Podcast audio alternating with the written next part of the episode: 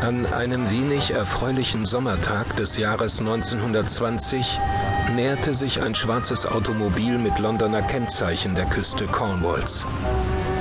Scotland Yard Chefinspektor Angus Jennings hatte es eilig, um pünktlich zu einer Verabredung zu kommen. Der exzentrische Millionär Ronan Landor hatte auf seine Yacht geladen, die in einer idyllischen Bucht vor Anker lag. Da Mr. Landor am Telefon geheimnisvolle Andeutungen über ein geplantes Verbrechen gemacht hatte, von dem er Kenntnis erlangt haben wollte, hielt Inspektor Jennings es für angebracht, einen verlässlichen Freund und Experten in kriminalistischen Angelegenheiten mit zur Unterredung zu bringen. Nun, da die beiden Männer das Ziel ihrer langen Fahrt endlich erreicht hatten, stoppte Jennings den schwarzen Talbot unweit der Bucht und stieg zur Fahrerseite hin aus. Ein eisiger Wind trieb ihm den Regenschaf ins Gesicht. Doch der Chefinspektor ließ sich durch diese Wetterkapriolen nicht irritieren. Mit einem verschmitzten Lächeln im Gesicht beobachtete er stattdessen, wie seine Begleitperson sich nun zur linken, also zur Beifahrerseite hin aus dem Wagen schälte.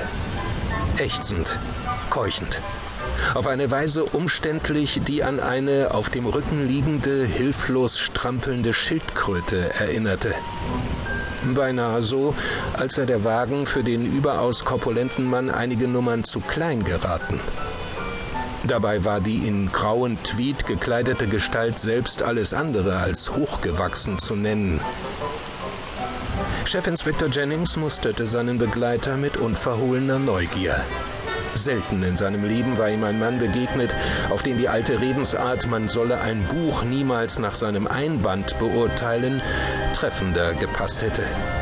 Der übergewichtige Mann mit dem penibel gezwirbelten Schnurrbart, dem es jetzt schon beinahe zur Hälfte gelungen war, aus dem Wagen auszusteigen, trug einen Hut, dessen Krempe einen Teil des Gesichts beschattete.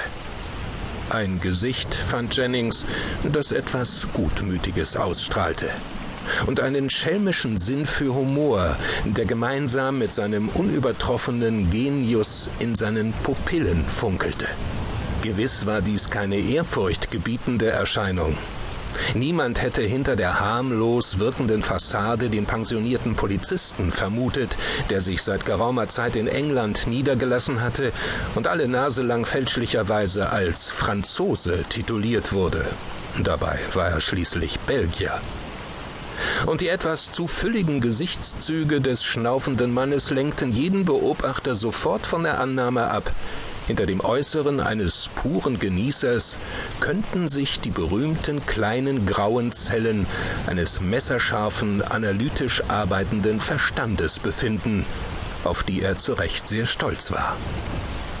Alles in allem war dieser Mann, der im Augenblick mehr schlecht als recht damit beschäftigt war, auch das rechte Bein aus dem Auto zu befreien, eine Erscheinung, die von den meisten Menschen auf Anhieb nicht ganz ernst genommen wurde. Ein Umstand, der sich, wie Chefinspektor Jennings wusste, schon des Öfteren als entscheidender psychologischer Vorteil entpuppt hatte, wenn es darum ging, ein vertracktes Verbrechen aufzuklären und die Täter in Sicherheit zu wiegen. Denn hinter dieser gemütlichen und auch manchmal etwas unbeholfen wirkenden Fassade verbarg sich niemand anderes als Émile Poiret, der Meisterdetektiv.